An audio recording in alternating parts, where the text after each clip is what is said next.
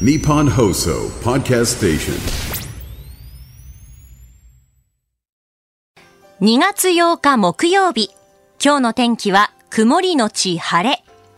ニッポン放送、新行市佳の OK コージーアップ。朝6時を過ぎました。おはようございます。ニッポン放送アナウンサーの新行市佳です。えー今週は飯田浩司アナウンサーお休みでして、代わって私新行が月曜日から今日まで、えーそして明日は小永井一歩アナウンサーが担当します。そして今日のパートナーは、おはようございます。ニッポン放送アナウンサーの内田雄基です。よろしくお願いします。よろしくお願いします。えーこのコージーアップの前の番組、あさぼらけ。はいあの、先ほど私も少しお邪魔したんですが、上柳アナウンサーが帰ってきました。お帰りなさい。よかったですね。ね本本当にそして元気そうでしたね、上柳さ。もうんめちゃくちゃ楽しそうなね、放送でしたよね。だからもう、やっぱりその、先週ね、少しあさぼらけ代打で担当しましたけれど、やっぱりその上柳さんの声を聞いて、こう、工事アップを始めるっていうのがもう一番ホッとするというか、はい。安心感あるなって 思いましたね。ああ、まあでもようやく帰ってこられたんで、ねここからうんちょっとずつ、ちょっとずつ。また一人の朝ぼら家に戻っていくんだと思いますから。そうですね。はい。はい合わせて工事アップとお楽。しんでいただければなと思います。さあ、そしてですね、えーここであの、リスナーの皆さんに、えーご報告と御礼があります。えー日本放送で1月3日水曜日からお受けしている令和6年能登半島地震義援金は、えー2月6日までに寄せられた義援金の総額総額が2791万55円になりました。えー昨日日本放送から石川県東京事務所へ、えー義援金の目録お渡ししました。えー本当にたくさんのご協力、温かいお気持ち、ありがとうございました。ありがとうございましたえー日本放送では引き続き2月29日まで、えー令和6年能登半島地震義援金をお受けしております。有楽町の日本放送本社では正面玄関に募金箱を設置しています。受付時間は平日朝8時から夜8時まで。え銀行での振り込みは三菱 UFJ 銀行本店普通預金口座番号1856611口座名義日本放送義援金で、えーお近くの銀行からお振り込みください、えー大変申し訳ございませんが、振り込み手数料各自でご負担いただく形になります。えー義援金2月29日までお受けいたします。えー引き続き温かいご協力よろしくお願いします。よろしくお願いします。えー今週あの新聞記事紹介の中でもお伝えしましたけれど本当にこう能登半島のこう地震があってそれぞれの立場の人がそれぞれの場所でできることをこうしている支援をしているなというのを感じるんですよね。はいあの内田有紀アナウンサーも取材をしましたよね。そうですね。あの、うんまあ、もちろん、あの、1月3日から5日まで、現地能登半島に行って、工事アップでも、えーはいレポートさせていただきましたけれども、現地の様子見ましたし、まあ、その後、いろいろ取材をしてまして、あの、私、趣味がバスケットボールということもあって、B リーグを取材しているんですけれども、B リーグって B1 から B3 という3部制でありまして、実は石川県には金沢サムライズと、金沢武士団と漢字で書いてサムライズと読むチームがあって、そのチームをこう取材をしているんですけれども、あの、このチームがですね、この前の週末、ようやくその B3 リーグに帰ってこられた。試合ができた。うん。もちろんそのホームアリーナでは試合できていないんですけれども、えっ、と、岐阜のスープスというチームと、えーアウェーで試合がようやくできてようん。で、このチームが本当にこう大変でも、もちろんこの震災の前までは成績が振るわなくてなかなかこう、上昇できないっていうチームだったんですけども、震災が起きてチーム一丸となって頑張っていこうという中で、あの、練習の拠点がですね、金沢というふうにチーム名ついてるんですけど、七尾市、被害の大きかった七尾市なんですね。はい。うん。で、その練習拠点としてた辰ル浜体育館というところが避難所になってまして、うん。で、避難所で結構炊き出しとかをはい。やっていたんですけれども、へー。その時にこうチームの社長をやってらっしゃる、えー中野さんという方がですね、うんうん。ゴミ箱に空き缶うん。ビールの空き缶が結構捨ててあるっていうことに気がつかれて、ええええそのでもお酒を飲んでる様子っていうのはなかなか避難所で見かけない。じゃあどこで飲んでるのかって言ったら隠れてね、やっぱりこう辛い思いとかされてたりとかうん、やっぱり普段飲んでらっしゃった方からするとなかなかね、うん。お酒がないと眠れないっていうこともあったりして、隠れて飲んでらっしゃる方がいるんじゃないかと。まあ、こういう時ね飲むのもって人前でって思う方もいらっしゃるかもしれないですね。で、そんな中で、それは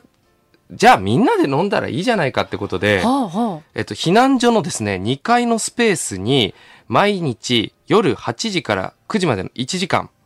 限定でうん、居酒屋をこの、サムライズ、金沢サムライズが、えー作りまして。みんなで話をしながらお酒を飲もうと。うん、うん。で、サムライズの方がもう実際にお料理を作ったりとか、お酒を提供したりして、みんなでいろんな本当に会話をしながらう、ん。時間を共有するっていうことをしていたりして。ああ、でもそういう時間があることが、こう、この気持ちをね、分かち合って、それでこう、楽になることっていうのもありますからね。もちろん分かち合うこともそうですし、うんもう本当にたわいもないことを話すんですって。うんうんうんでもこの時間があるからこそ、明日も頑張ろうはいっていうふうに思えるし、一回こう避難所から出られた方も、この1時間のために避難所にわざわざいらっしゃって、あの一緒に飲んだりするということで、うんもうみんなで一回こう気持ちを一つにする、うんそういった場が避難所の中にできているという状況だそうです。ああ、でもなんかそういう話を聞くと大変な状況の中でもこう希望が見えてくるというか心が本当に温まる話ですようね。んうんえー今日はですねあの取り上げるニュースの中に、えー、とこの能登半島地震発生から1ヶ月以上が経った中でこう断水が続いているということで、まあ、このことについてですねあのまたニュースでも取り上げていきますので、えーお聞きください。日本と世界の今がわかる朝のニュース番組、新行市佳の OK コージーアップ。えー先ほど内田雄基アナウンサーに、あの、石川サムライズについてね、あの、教えてもらったんですけれど金沢サムライズはい金沢サムライズ、ごめんなさい。金沢サムライズについて教えてもらったんですが、中新さん、えー金沢サムライズの頑張り、地元の方々の勇気につながりますね、と早速 X でいただきました。はいん。まあね、あの、試合今週末もありますし、B3 は B3 リーグ TV というのがありまして、オンラインで見ることができますのでぜひ皆さんチェックしてみてください。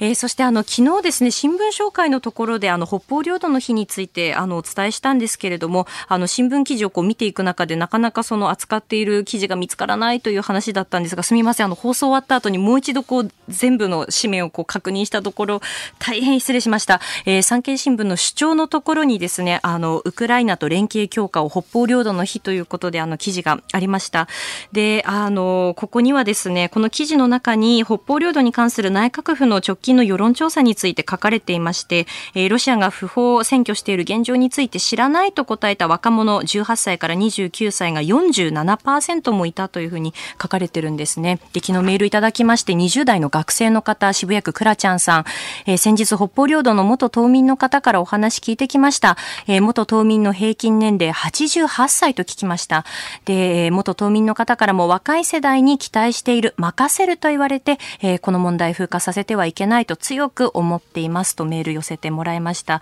えー私もあの教科書でその習ったけれど、じゃあ詳しくちゃんとしているかっていうと、そうではないなと思って、あの、昨日もお話ししましたが、領土主権展示館へ行ったという、えー部分がありました。そこで知ったことも本当にたくさんあります。あの、我々世代っていうまとめ方でいいのかはわからないですけれども、まずその知ることの大切さというのは、あの、改めて感じました。え今日の産経新聞一面は、えー昨日行われた北方領土返還要求全国大会のことについても、えー書かれています。えーそれでは今日取り上げるニュースについてご紹介していきましょう。今朝のコメンテーター、地政学戦略学者の奥山正史さんです。えーまず6時30分頃、ズバリここが聞きたいなんですが、えっ、と、あさって10日に発売になります奥山さんの新刊、新しい戦争の時代の戦略的思考について、えーまずはお話を伺います。その後6時50分頃からのニュース7時またに、えー衆議院予算委員会政治資金問題や能登半島地震への対応をめぐり論戦。というニュースから、えー能登半島地震発生から1ヶ月以上、未だおよそ3万7000戸で断水が続く。というニュース。えーここではですね、近畿大学教授の公益事業論がご専門の浦上拓也さんとお電話つないでお話を伺います。えー7時10分頃からのおはようニュースネットワーク、イスラエル軍とハマス戦闘開始から4ヶ月休戦見通せず、2つ目のニュースはバイデン大統領、民主党の候補者選び、ネバダ州で圧勝。この2つのニュース取り上げていきます。ニュースプラスワン、ウクライナ無人兵器軍新設へ。ここだけニューススクープアップでは、アメリカの輸入相手中国が17年ぶり首位転落というニュースを取り上げます。え、さらにですね、7時50分頃ビジネスニュースピックアップでは、え、訪日客春節需要をつかめということでですね、まあ、詳しくはあの内田祐樹アナウンサーにまたここでもレポートしてもらおうと思います。え、ニュースに対するご意見などメールと X でお送りください。さあ、この時間、最新の株と為替の情報を、外為ドットコム総研調査部長の神田拓也さんに伝えてもらいます。神田さん、おはようございます。はい、えー、外為ドットコム総研の神田です。おはようございます。よろしくお願いします。はい、本日もよろしくお願いします。えー、まずは、あの、現地7日のニューヨーク株式市場のダウ平均株価ですが、前の日に比べて156ドル高い、3万8677ドル36セントで取引を終えました。そしてハイテク銘柄中心のナスダック総合指数は147.65ポイント上がって1万5756.65でした。円相場は前の日の同じ時間帯と比べ約30銭円安ドル高の1ドル148円18銭付近で取引されています。7日の円相場、まあ、外国市場全般的にということなんですが、新たな材料待ちで、えー、比較的小さな値動きでした。えー、そうした中で今日8日は日銀の内田副総裁が奈良で10時半に講演、まあ、その後14時半から記者会見を行います。日銀は早ければ3月にもマイナス金利の解除に踏み切るとの市場観測もある中で、え内田副総裁から解除に向けた何らかのメッセージが出るか注目が集まっています。以上株と為替の情報をお伝えしました。神田さんありがとうございました。はいありがとうございましたえー、この時間、今日の長官各紙から、えー、ニュースピックアップしていきますが、長官、えー、一面をまずは見ていきましょう。えー、産経新聞は、休眠宗教法人基準を明記ということで、えー、休眠状態に陥った不活動宗教法人の解散を迅速に進めることを目的に、えー、文化庁が宗教法人の解散手続きに関するマニュアルを改定したことが分かったということです。えー、朝日新聞は、えー、森山文部科学大臣が、えー、政策協定署名認めると、えーえー、いうことでえ、2021年衆院選で世界平和統一家庭連合、旧統一協会側と、えー、事実上の政策協定にあたる推薦確認書に署名したとされる問題について、えー、昨日の衆院予算委員会で、えー、十分に内容をよく読むことなくサインしたのかもしれないと述べたということになっています。えー、毎日新聞と読売新聞は特集記事になっていまして、毎日新聞は韓国国家消滅危機感という、えー、特集記記事ですね。で、読売新聞は偽動画民主主義の脅威という見出しです。えー、日経新聞は日米間貿易で中国離れという見出しになっていまして、これについては後ほど奥山さんと一緒に掘り下げていきます。で、えっ、ー、と、気になった記事、東京新聞の中の記事になるんですけれども、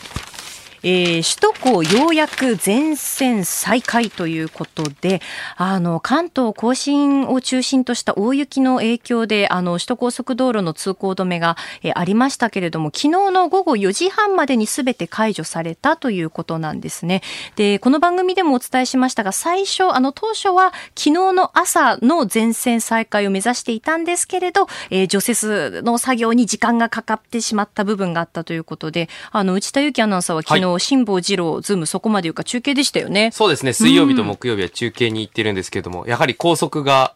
えー、使えないということで、下道で行ったんですが、うん、エコダだったんですね。練馬区のエコダまで日本放送有楽町から行ったんですけれども、下道がまあ混んでまして、トラックとか、あの、本来ね、高速道路で移動されてる方たちが下道使ってるんで、うんうん、本当に、あの、予定よりも15分早く出たのに、うんうん、かかわらず20分遅れて到着してしまったので。予定していた時刻よりも。はい、30分ぐらい予定よりかかっちゃって。でも帰りは今度逆に高速が開いたんですよ。そうすると今度高速が開いたって言ってたくさん車が入ってきてトラックの方とかでまたちょっとちっちゃな渋滞ができてたりして、うん、いや、皆さん待っていらっしゃったんだなっていうのを感じましたね。そうですよね。で、これどうしてこの除雪に時間かかっちゃったんだというところも、あの、書いてあるんですけれども、その、高架が夜間のその冷たい風で凍結しやすくて、その路面が。で、雪を高架下やパーキングエリアの捨て場まで運ぶのにも、こう、時間がかかってくると。で、あの、1964年の東京オリンピックに向けて、急ピッチでこう、作って、ているので、路肩がこう狭くて、あの、人力で作業を迫られた、そんな区間もあったんだそうです。で、あの、一部区間ではその、予防的通行止めということで、月曜日から確か、あの、お昼ぐらいからですかね、あの、一部で、あの、予防的な通行止めというのが実施されていたかなと思うんですけれど、ただこのタイミングが早すぎると、今度また積もりやすくなってしまって、再開に時間をあのかかってしまうという難しさもあるということでその通行止めの間もあのダンプカーを走らせるなどをしてこう積もりにくくする対策は、えー、していたんだそうです。ただなかなかやっぱりこう首都圏で積もるということがなないっていうこともありますし、まあ、記事にも書かれているようにその1964年の東京オリンピックに向けてこう急ピッチで作ったっていう背景もありましたのでねちょっとあの大変だった部分があったのかなとは思います、えー、担当者は他の高速各社と協議して通行止めのその時期というのを決めていくので、今回のその予防的通行止めに関しては、このタイミングで良かったかどうかって、その、あの、現時点で評価するのは難しいと、え話されているということです。えまずは、え新聞各紙紹介しました。えー、今朝のコメンテーター、地政学戦略学者の奥山正史さんです。おはようございます。おはようございます。お願いします。お願いします。えー、この時間、まずはあさって10日に発売になります、奥山さんの新刊、新しい戦争の時代の戦略的思考について、えー、教えていただきたいなと思うんですが。はい。はい、ありがとうございます。あの、新刊出ました。はい、で、あの、どういうことを書いているかというとですね、まあ一応、時事評論というか、ここ2年ぐらいに書き溜めたものをまとめたものなんですけど、そこで、えー、僕はあの、エドワード・ルトワックっていうですね、うん、世界的な戦略家とちょっとお友達になりましてですね。で、その時に学んだ一応戦略論のエッセンスをここで、えー、お伝えしようとしてるということです。はいで、そこで出てるのがですね、あの、パラドキシカルロジックってちょっと難しい言葉なんですけど、パラドキシカルロジック。はい。とは、えー、逆説的論理とか言ったりとかするんですけど、えー、この方の、えー、戦略論の肝にあるのがこれです。で、どういうことかというと、はい、えー、まあ単純に言えばですね、えっと、戦略の関係っていうんですかね、アクションとリアクションがあるよって話なんですよ。で、敵対関係に、あの、今みたいに、こう、すごくきな臭くなってですね、相手といろいろこう、他の国とですね、ちょっとこう、競争的な関係になるじゃないですか、はい、そうすると例えばこちらが何かをやって A のことをやって B の結果を得ようとしてもですね相手も殺されまいと、うん、あのいろいろこうやってくるんで、はい、対抗されるじゃないですか。うんうん、はいたまあ、あの例えば格闘技系のゲームとかやられたことある方だったら分かると思うんですけどこっちが技を繰り出してもですね向こう相手ブロックしたりとか、うん、逆にカウンターでいろいろやられてる、うんうん、でそういう関係が国際政治にもありますよっていう考え方です。アクションをすると必ずリアクションがあるんでなかなか普通のこちらのアクションで結果が出ませんよって話を。えー、いろいろ例を出していってます。例えば、あの、南シナ海に中国今出てますよね。はい、で、中国本当にアクションのリアクションが分かってたら、えー、そんな無茶なことはしないんですけど、中国がこう、南シナ海に出たがゆえに、周りの国がね、うんうん、それに反発してグループ作っちゃって、今、クワッドっていうのができてると。そういう感じです。えー、この後もですね、その多分 paradoxical logic に関連するニュースも出てくると思いますので、ニュース解説よろしくお願いします。はいコージーアップ番組イベント第2弾開催決定。飯田浩司の OK コージーアップ。激論横浜ベイサミット in 神奈川県民ホール。4月28日日曜日。飯田浩司新行市佳そして論客たちが集結して政治経済から外交安全保障まで激論を繰り広げる討論イベント。出演は青山繁晴飯田泰之小泉悠須田慎一郎峯村健司宮崎哲弥モア。横須賀生まれ横須賀育ち。大学時代を横浜で過ごした飯田浩司が故郷に錦を飾れるか？チケット好評発売中。詳しくは番組ホームページをチェック日本と世界の今がわかる朝のニュース番組、新行市佳の OK Cozy up。えこの時間は今日のコメンテーター、地政学戦略学者の奥山正史さんと7時をまたいでニュースを掘り下げていきます。引き続きよろしくお願いします。よろしくお願いします。えこの時間取り上げるニュース、こちらです。衆議院予算委員会、政治資金問題や能登半島地震への対応をめぐり論戦。国会は昨日衆議院予算委員会で新年度予算案の審議が行われ、自民党の派閥の政治資金パーティーをめぐる問題や、能登半島地震への対応などをめぐり論戦が交わされました。自民党派閥の政治資金パーティー裏金事件に関して、岸田総理大臣は党で聞き取り調査を並行して進めているとして、実態を把握し、政治的責任について適切に対応すると説明をしています。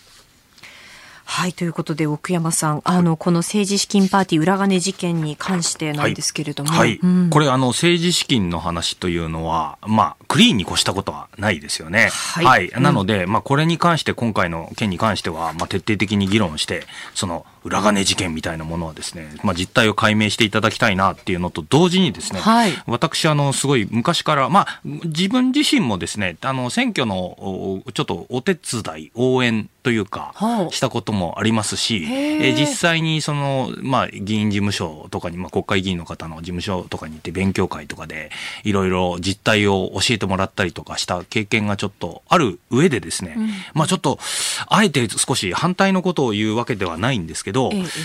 僕はやっぱりあの見ててですね、日本の政治家って実はお金が足りないんだなっていうのを、あの、如実に、あの、こう感じたことがかなりあります。えー、というのはですね、うん、あの、やっぱり普通の議員、もちろんその、彼らがお金をもらいすぎだっていう、まあ批判はもっともなんですけど、それ以前に、彼らに、その資金繰りをものすごく考えさせなければいけないほどですね、うん、えー、議員自身が、例えば政策秘書を雇うとかっていうところも結構、あの、自分のお金でやってるとかですね、あの、実はお金がないんですね、議員としての活動をするための。えー、例えば立案、法律の立案しなきゃいけないってあとスタッフいろいろ雇わ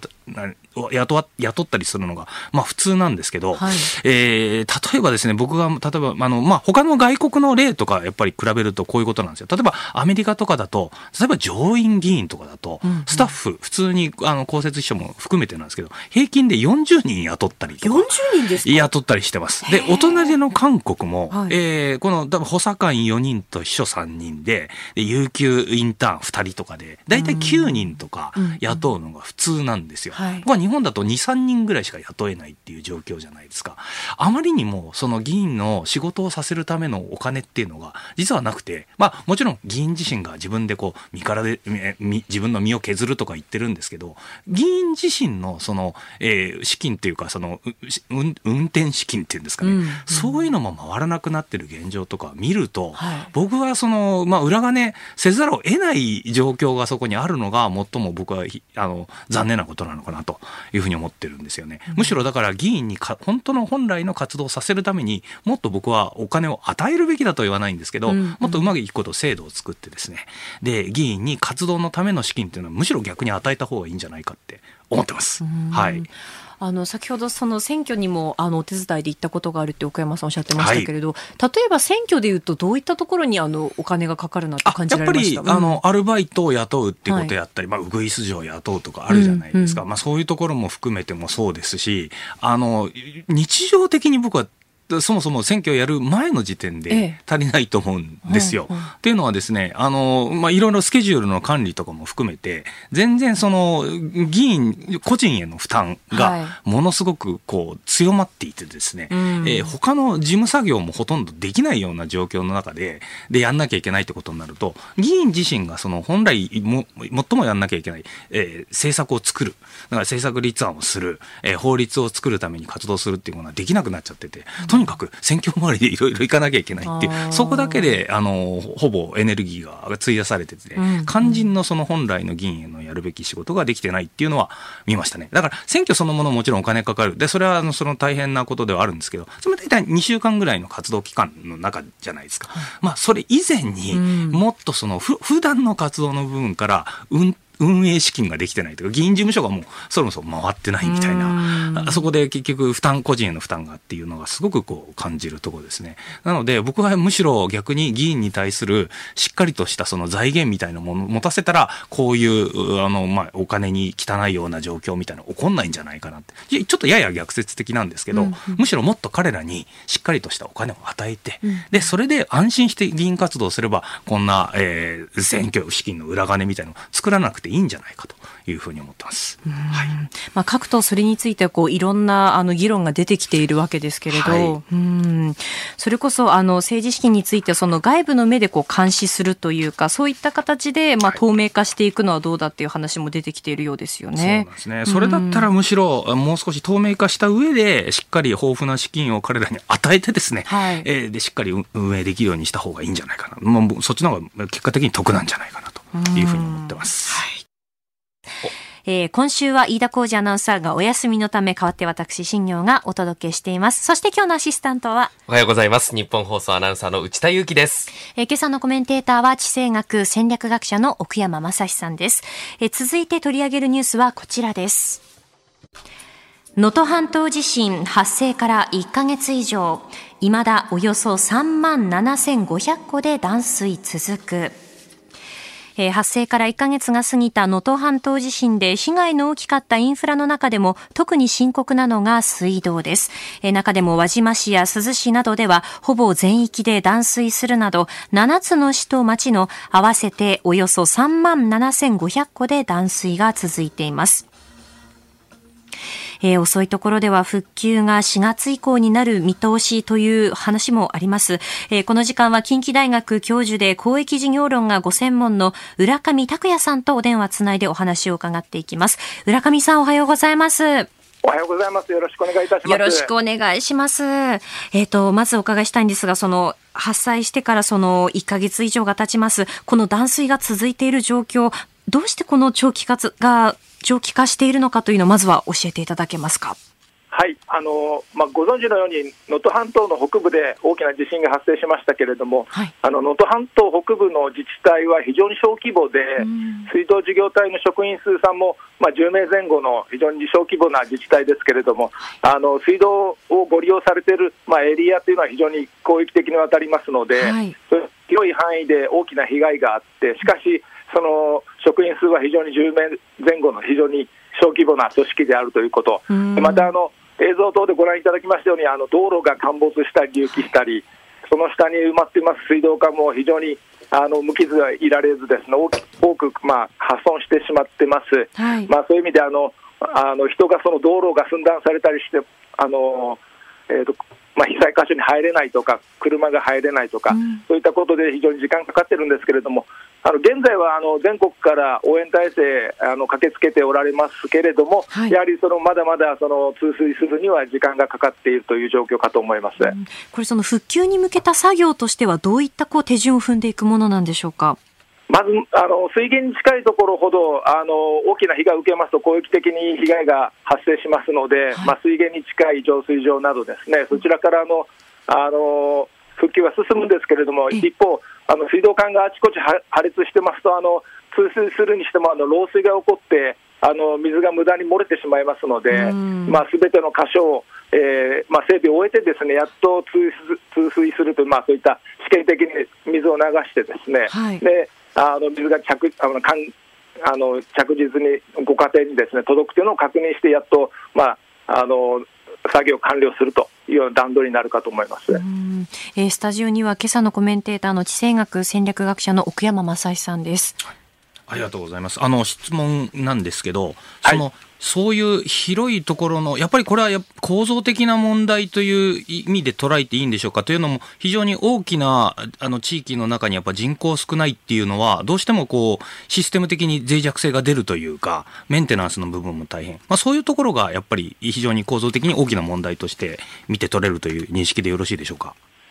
のですね、あの能登半島北部の地震では、ですねあの映像等見られますように、あの道路が非常に陥没がひどい、つまりあの土壌の状態が非常に脆弱であるために、ですね結果的にあのどんな耐震性の高い水道管であっても、今回のような地震動には耐えられず、破断してしまうということが起こってます。であのおっしゃられるようにあの人口密度の低いところではですねあの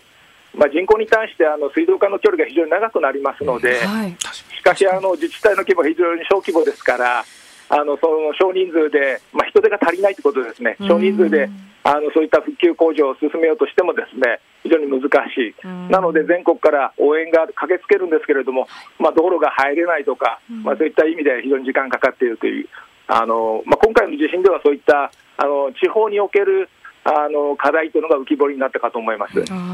そうですよね。これあの今回のことを受けて例えばその今地方における課題というふうにあの浦上さんおっしゃいましたけれども今後のなんか例えば対策であったりとかそういったことっていうのは何かあるんでしょうか？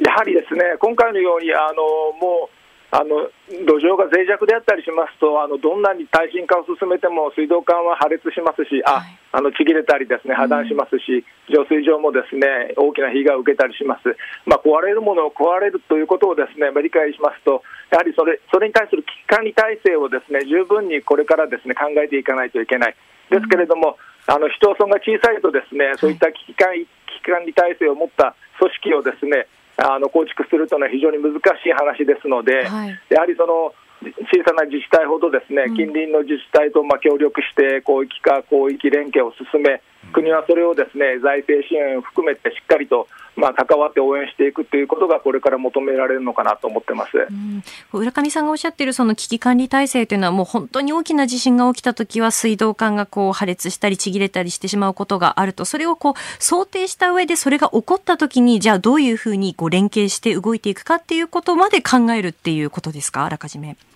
そうですね、うんうん、今回、やはり反省しなければならないのは、はい、やはりそういった小規模の自治体で、まあ、発災したときに、ですね、うん、どうやってその応援を受け入れるか、まあ、そこがあまりこう準備がなされていなかったというところは、まあ、大きな反省点かと思います、そういう意味で、あのそういった自治体はですねやはり広域的に連携を図って、万が一発災したときに、ですねどうやってその外部からあのえー、いち早くですね、応援を受け入れるかと、そういったことをきちんと考えていく必要があるかと思います。例えば、その今、地方の課題、そしてあのその対策についてお話しいただきましたが、都市部での課題というのは何かありますか、発災した時のその水道について。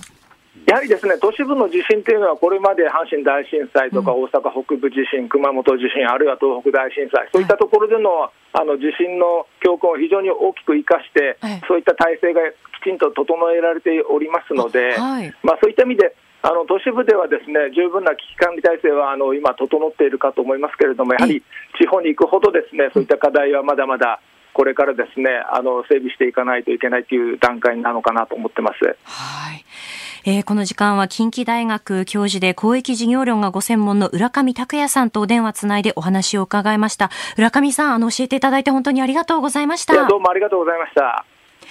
えー、この時間は能登半島地震発生から1ヶ月以上、未だおよそ3万7千戸で、えー、断水が続くというニュースから、えー、先ほど、えー、浦上拓也さんとお電話つないで解説をしていただきました。おはようニュースネットワーク。東京有楽町日本放送キーステーションに全国のラジオ局を結んでお届けします。おはようございます。日本放送アナウンサーの新業一華です。今朝のコメンテーターは地政学戦略学者の奥山正史さんです。取り上げるニュースはこちらです。イスラエル軍とハマス戦闘開始から4ヶ月休戦見通せず。ロイター通信によりますと7日、アメリカやカタールなど4カ国が提案したパレスチナ自治区ガザの休戦案について、イスラム組織ハマスの返答は、イスラエル軍のガザ完全撤退を含む内容だと報じました。イスラエルはハマス壊滅を目指しており、休戦は見通せない情勢です。え、現地7日で戦闘開始から4ヶ月になりますね。早いものでっていうか、10月7日ですかね。はい、ね。はい、始まりまして、ずっと戦闘続いておりまして、まあ、あの、初めは、当初はね、やはり、イスラエルに対して、こう、なんていうんですかね、あの、やっぱひどいことされたと、ハマスにやられたと、うん、テロ攻撃だということで、ある程度正当化する議論みたいな、ナラティブとかよく言うんですけど、イスラエル側に有利だったものが、やっぱりイスラエルの今のやり方が、かなり過激だということで、さすがにアメリカも、まあ、バイデン大統領だけじゃなくて、トランプ前大統領までも批判するぐらいに苛烈な戦闘が行われていると。で、これ、あの、日本でやっぱこう報じてるとですね、はい、まあ、イスラエルとハマスなかなか仲悪いよねという状況で、えー、我々見がちなんですけど、この問題の核心にあるのがですね、今回あの、イスラエル側がハマスの休戦案を拒否っていうところが、一つあるんですけど、はい、えその核心にあるのはですね、僕はあのイスラエル政府の機能不全というところがあまりフォーカスされてないのが、はあ、あの日本であまり伝わってこないんですけど、やはりあの周りの英字新聞とかで情報を取ってみると、やはりイスラエル政府自身、特にネタニヤフ政府っていうのが、うんうん、えー、極右勢力、まあ、あのネタネタニヤフさんもあのリクードっていう自分のあの、まあ、右側のというかですね、政府、あの政府というか政党の方なんですけど、さらにその右側に、まあ、いくつか小さい政党がありまして、そっちのいわゆる極右勢力っていうのが、今、連立で、えー、あの、昨日、あの、政府を作ってるんですよ。はい、その連立政府の右側、極右側にあまりにおもねりすぎてですね、はあ、えー、今の首相ネタニヤフさんが、またほぼ動いてないというか、動けないっていう状況があるっていうことはちょっと認識として我々も持たなきゃいけないのかなと。戦争が終わらせられない状況なんですね。というのはですね、はい、あの、その極右側の勢力、あの、もちろん、えー、首相はネタニヤフさんはその、その通りなんですけど、はい、ネタニヤフさんが例えば運転席に行ってハンドルは握ってるんですけど、うん、そこの助手席にいるですね、極右勢力の人々が右手左手って言って言っていて、ネタニヤフさんはとにかくですね、自分が首相に居座りたいがために、その極勢力の言うこと聞いてるだけっていう状況なんですね。で、もし、これひひどいのがですね、イスラエル政府自身が、えー、閣議を開けないっていう状況なんですよ。そうなんです閣議って要するに、その全員の、まあ日本だとよく、あの岸田さんを首相真ん中にして、えー、いろいろ官房長官であったり、えー、あの、なんとか大臣っていう方がこういろいろやって、で、閣議っていうのをやるじゃないですか。キャビネットミーティングとか言うんですけど、はい、イスラエル政府って今このキャビネットミーティングができない状態なんですよ。それはできないようにさせられてるってことですか？させられてるってことですね。連立政権の中で意見の相違があるっていうのは、極右、極右側の勢力も分かってるので、だったらお前閣議を開いたら、お前、あの、もう解散だぞと、俺たちお前のことを支えないぞって言われてるんで、えネタニヤフさんが、あ、分かりましたということで何もできてない状況だということなんですよね。はい。そうするとですね、はい、あの極右勢力の側って結局じゃあ何をやりたい人たちかというととにかくパレスチナアラブ側の人たちの意見をまあ、交渉するのもダメだと、うん、まあ、彼らはまあ殲滅させられるべき、えー、人々だという状況になるので、はい、一切そのパレスチナ側と交渉することを拒否してるっていうことなんですね。で要するに政府に、まあ、あのいわゆる右側極右勢力に引っ張られた形で政権が運用されていてアメリカのしかもえユダヤ系の勢力の方も早くネタニヤフをなんとかあの右側の勢力なんとかしろっていうの結構意見はこうあるんですけど、何もできずに、え政府も動かずにあの戦争もこんな状況でなってるっていう。政府が戦争をしてるのに全く機能してないっていうのがこの問題の本質の一番大きいところにあるのかなと僕は思ってます。はい、えー、ね、先ほどあの沖山さんもおっしゃってるようにそれでこういろんなところに飛び火してアメリカとしてもあの実際にこう報復に踏み切ったっていう報道も先日あったわけですよね。そうですね。うん、はい。あの今我々日本の生活にも少し影響出てきてるんですけど、まあこういう状況の中でイスラエルで混乱が収まらないので何が起こってるかというと、我々ちょっとねあの遠いんであれなんですけど、えー、この航海っていうレはい、レッドシーですね、うん、赤い方の航海なんですけど、まあスエズ運河とかにつながる分あの物流の大動脈がまあ中東はいアラビア半島のこの下の方にねあるわけなんですけど、あそこにイエメンっていう国がかかとのね、部分に、アラビア半島のかかとの部分にあるんですけど、はい、あそこで、えー、まあ反乱軍であるこの風刺派という人たちが、まあそのレッドシー航海のところに行く船を、まあ無差別に結構今、しかもかなり安い、えー、まあミサイルだけじゃなくて、まああの、いろいろこういうドローンとかも使って攻撃して、そうすると、えー、今物流の人たち危ないんで、えー、日本の大手の、まああの、優先とかそういうところもですね、含めて、いや、あそこを通るの、スエズ運河通るのやばいから、うん、えー、南回りで希望法を通ってアフリカの最南端通ってヨーロッパに行こうよってことで、大体平均して7日間、あ、10日間ぐらいですね。はい、余計に、あの、あの、物が、物を送ることができなくなっちゃってですね、ずずいぶん時間かかるようになっちゃってると。えー、例えばこれは、あの、日本だけじゃなくて、えー、あの、あそこですよね、えっ、ー、と、中国なんかも、はい、イケア、とかあるじゃないですか、はい、ああいうものを IKEA の、まあ、もちろん本社スウェーデンなんですけど、中国で生産してますよね、うん、で中国で生産したものをスエズ運河通ってさっきの航海を通って、えー、ヨーロッパに持ってくるっていうのをやってるわけですよ、ね、ところがそれがかなり遅れてしまうんでアフリカわざわざ下の方を通っていくと。そう、ね,、すると中国側も困っちゃうという状況が生まれてるんですよ。で日本に至ってはですね、はい、例えばイベリコ豚とかいうのご存知ですか？あ,、あいうものがそのスエズ運河を通ってきてるのにそっちに来れないんで日本のそういう食肉ヨーロッパの食肉の、えー、在庫みたいなものがすごく影響を受けてたりとかあと某パン会社のですね春のなんとか祭りってあるじゃないですか。あのお皿結構、はい、はい、来ますよね、はい、あのお皿が日本に入ってこないとか、あの、まあ、入ってくるんですけど、その南回りで来るんで、時間がかかる。時間がかかってしまうというところで、世界の物流にも影響が出てる。で、それはアメリカも感化せ、もうこれは無理だと。風刺派の奴らをやっぱぶっ潰さなきゃいけないということで、空爆仕掛けて、まあ、アクション、リアクションがその中で起こっているという状況なんですよね。はい。はい、えそれでは続いて取り上げるニュースはこちらです。バイデン大統領民主党の候補者選びネバダ州で圧勝。今年11月に行われるアメリカ大統領選に向けた与党民主党の候補者選びで第2戦となる西部ネバダ州で現地6日予備選が行われました。現地メディアによりますと、現職のバイデン大統領がおよそ9割を得票し圧勝したとのことです。で、この日一方で共和党の予備選も行われましたが、独走状態のトランプ前大統領は参加をしませんでした。で、その後を追っているヘイリー元国連大使の獲得票数は該当者なしの、えー、ところを下回って2位にこうとどまるということが確実になっているとのことですね。確かに。はい。これに関して、あの、今、現在ですね、ちょっと話はいきなり飛ぶような感じなんですけど、はい、えー、日本に来日中のスーパースター、テイラー・スウィフトさんという方いらっしゃいますね。ご存知ですか、ね、あ、もちろんです。もちろんです。えー、カントリー出身のスーパースターなんですけど、えー、ポポップスターっていうんですかね。はい。現在日本で4日間連続公演中でございます。昨晩、あの、1日目だったんですけど、彼女、世界的な大スターで、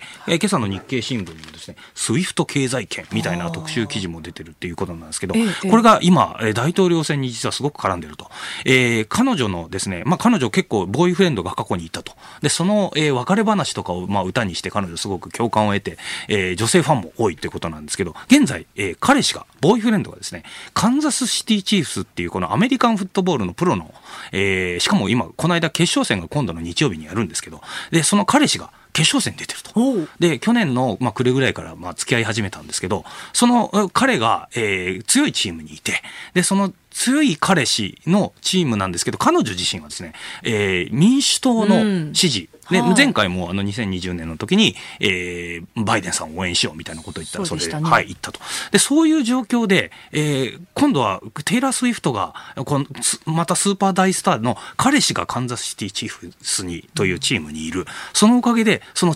チーム自体も、プロのチームの方ですね、カンザスシティチーフ、今度決勝戦に出れるってことは、その背後には、あの、民主党側の、えー、陰謀があるんじゃないかという話が出ててですね、彼女自身すごいスーパースターでもあの、あれなんですけど、わざわざその、そういう民主党を盛り上げるためにね、えー、彼氏を、えー、わざわざカンザスシティチーフスというチームのために、えー、行ったんじゃないかと、支援したんじゃないかみたいなことで、えー、まことしやかにですね、右派の方にですね、今陰謀論が、えー、まあ民主党にあ、あの、テイラー・スウィフトって民主党に雇われた、まあディープステートというか、まあ、あの、彼女は陰謀をですね、か、肩代わりしてるんじゃないか、みたいな話が出てます。うん。やっぱりその、ね、テイラー・スウィフトさんのその影響力って絶大ですからね。そうですね。インスタ見ると2.7億人という、はい。あの、選挙応募をですね、まあ、満単位で増加させたり、若者に圧倒的に人気なんで、彼女が、えー、この大統領支援してって言ったら、それを投票するっていう若い子がいっぱいいるそうです。はい。以上、おはようニュースネットワークでした。この時間はニュースプラスワン。今朝のコメンテーターは地政学戦略学者の奥山正史さんです。この時間取り上げるニュースはこちらです。ウクライナ無人兵器軍新設へ。ウクライナのゼレンスキー大統領は6日のビデオ演説で無人機や無人艇に特化した無人兵器軍を新設する大統領令に署名したと発表しました。侵略を続けるロシアとの戦闘で無人機を効果的に使うため、専門部隊の編成や訓練の効率化を図る考えです。あの、先日、ウクライナ南部の、はい、あの、クリミア半島の西部の、あの、ところで、確かその、水中ドローンで、あ、ね、の、はいはい、ロシアのそのミサイル艇をあの撃沈したみたいなニュースが、はい、そうですねこういう無人兵器というのは、はい、まあ、これ、えー、ナゴルノカラバフ2020年にありましたけど、はい、まあ、そういう戦争の時点からすでにああいう、まあ、ヘリコプター的な、まあ、ちっちゃいそのラジコン的な、えー、ドローンみたいなものとか、まあ、今回、まあ、そのまさに先ほどおっしゃっていただいたその無人艇ってやつですね。あの船なんかまあ普通のこういう小さい、まあ、ジェットスキーみたいなものに、えー、兵器積んでっていうのをやったりとかあの自爆でそれやるやるみたいなことをやったりという兵器がまあ出てきてまさにこの近代21世紀に入ってのいわゆるゲームチェンジャーっていうんですかね。この兵器があると戦いがやっぱり変わるというところですよね。まあ、あの先ほどの無人艇の話なんかにもうすごいのがですね、ウクライナって実は自分たちの海軍って今ほとんどなくてですね、ええ、最初の初めの頃からもう戦争開始の時点からですね、すでに自沈させてるんですよ。自分たちの機関っていうのが。大きい船があるんですけど、それをわざわざもう使えないと。分かって敵に渡すのもダメだということで、わざわざ自分たちで船沈めると。そういうこともやってて。海軍力っていうのは実は全くない中で、ええ、あの国会の中でその海軍力ない状態でロシアの海軍を、うん、自分たちは海軍の船持ってないのに、うんうん、そういう無人のラジコンみたいなのを使ってですね、はい、え撃沈してるという状況ですよね、うんうん、まさにゲームチェンジャー。無人兵器ってやっぱすごいよねということになってるわけですよね。で、僕はあの、今回の、まあ、この事例なんかも含めて、ロシアあ、ウクライナが今回無人兵器軍っていうのを作ったっていうのも、いや、その通りだよなと。えー、やっぱ戦争っていうのは、これなかなか我々、あの、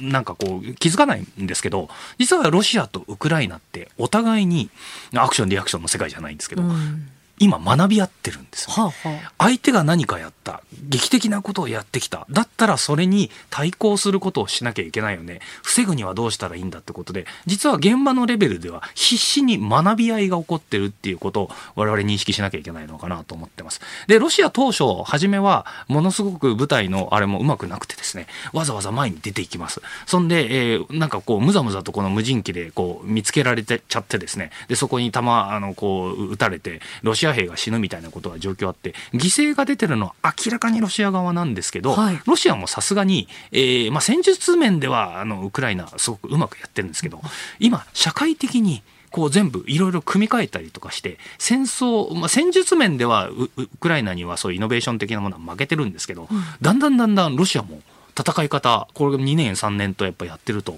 うまくなってってるんですよね。ロシアやっぱ体力というかもう国力はまあまあウクライナに比べたらありますので、はい、そういう形での学びっていうんですかね、うん、あの例えば北朝鮮から100万発の弾を調達するとかですね、はい、で防衛産業自身も今フル稼働になってるじゃないですか、うん、そうすると西側から供給する弾よりもですねまあはるかに多くの弾をロシアの前線に送り届けるような体制を整いつつあって、うん、戦術面では確かにウクライナすごいんですけど、はい、社会というかその、ええー、戦略面ではロシアがかなり実は学びも含めてですね、だんだんだんだん有利になっている状況があると。これやっぱりお互いに殺される、殺し殺される関係にあるんで、学びのプロセスが今起きてるっていうことが、こう戦略勉強してる人間からするとですね、非常に特徴的な、え今回の戦争における一つの現象なのかなと思ってます。はい。これ例えばなんですけれども、あのまあ日本においてのそのドローンのその議論っていうのはどうなん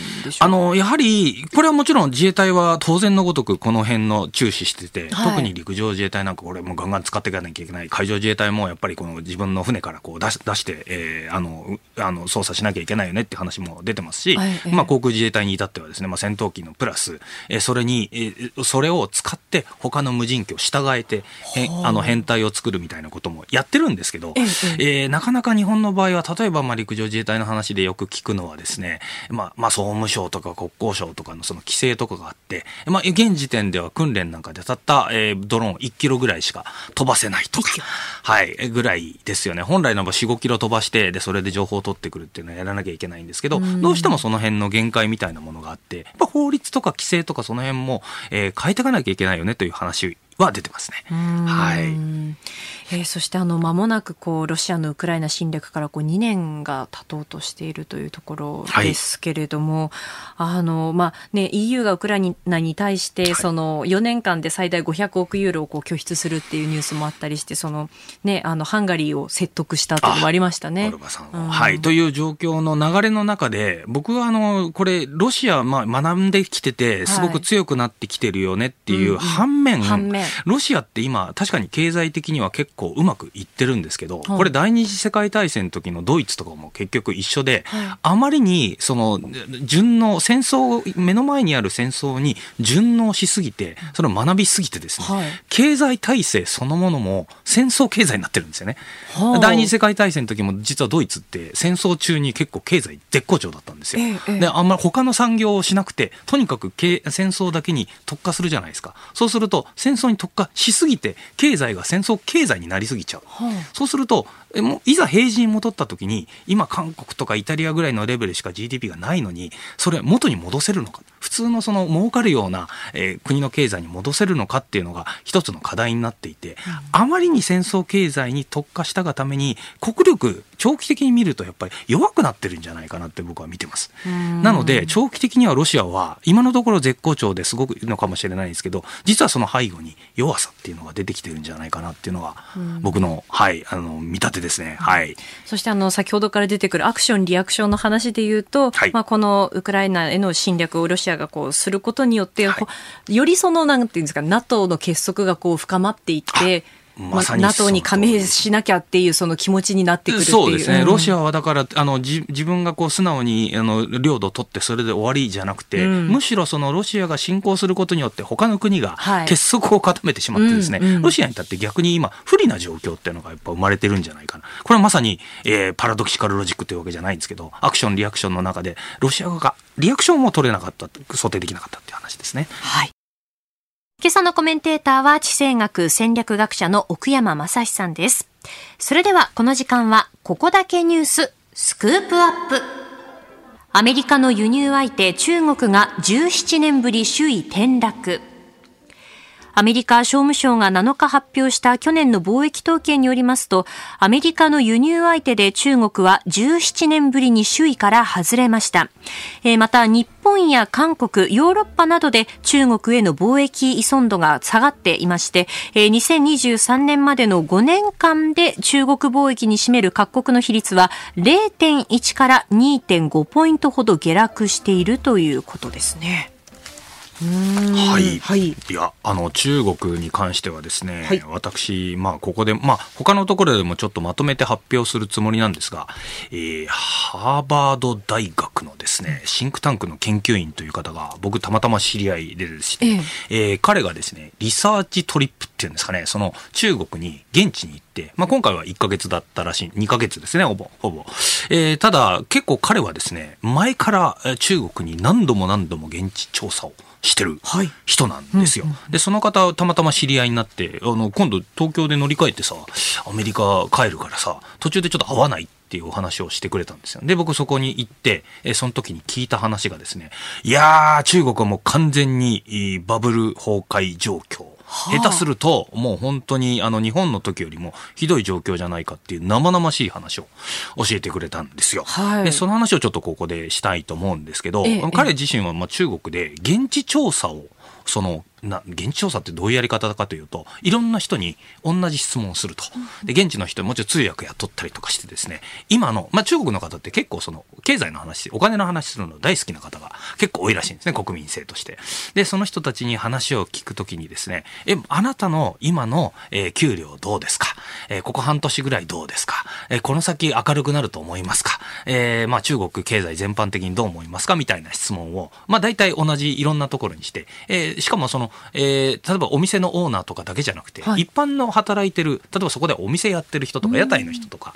いるじゃないですか。そういう人たちもとにかくいろんなところの人たちに行ってなおかつ行くのがですね一応モデル都市みたいな日本の中でもあるんですけど、うん、そのちょうどその全国平均の都市みたいなとこあるじゃないですか、まあ大体工業化も半分されてて農業もやっぱり豊かで日本だと結構その企業がマーケティングやるときに静岡とかモデル都市みたいな。でそこで先に大きな企企業がマーケティングやって、大体それはなんか全国平均だからってことやるじゃないですか。全国平均を彼もいろんなところでこう見つけましてですね、まあ、北京の下の方、電車で3時間半ぐらい行くと、河南省っていう川の、うんうん。川ってこれ山水の方の川ですね、はい、川の河南省っていうところがあるんですけどそこの中でいろんなところで、えー、大体いつもインタビューするらしいんですよ。でそこでの話を聞いていくとですね、えー、もうあの、まあ、当然のごとく我々まあいろいろ情報を知ってますけどすでに建設中のビルであの全然作ってられてない鬼の城とか言って議場とか言うんですけどまあ、そういうのがあるっていうのは前からもうもちろん知ってたんですけど今回、